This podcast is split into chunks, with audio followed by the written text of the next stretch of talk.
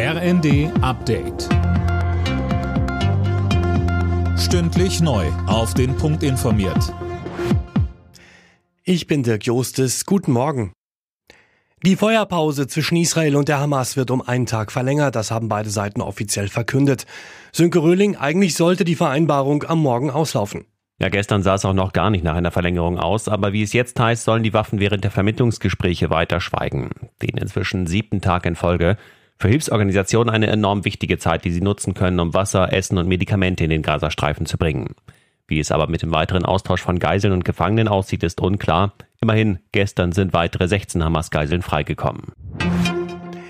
In Dubai startet heute die Weltklimakonferenz. Dabei ringen in den kommenden zwei Wochen wieder Politiker, Wissenschaftler und Aktivisten darum, wie die Erderwärmung auf ein noch erträgliches Maß eingedämmt werden kann. Bei einem Koalitionsausschuss haben die Spitzen der Ampel am Abend über die Haushaltskrise beraten. Ergebnisse wurden im Anschluss nicht bekannt gegeben. CDU-Chef Merz erinnerte bei NTV daran, dass das keine ampelinterne Angelegenheit ist, sondern dass der Bundestag über den Haushalt entscheiden muss. Wir wissen heute am 30. November nicht, ob wir noch Sondersitzungen des Parlaments in diesem Jahr brauchen. Also ich finde, mhm. der Respekt vor dem Bundestag hätte es eigentlich geboten, dass die Koalition wenigstens mal sagt, wir haben das vor, richtet euch darauf ein, es wird Sondersitzungen geben, jenseits der Frage, ob es dann in der Sache auch weitergeht.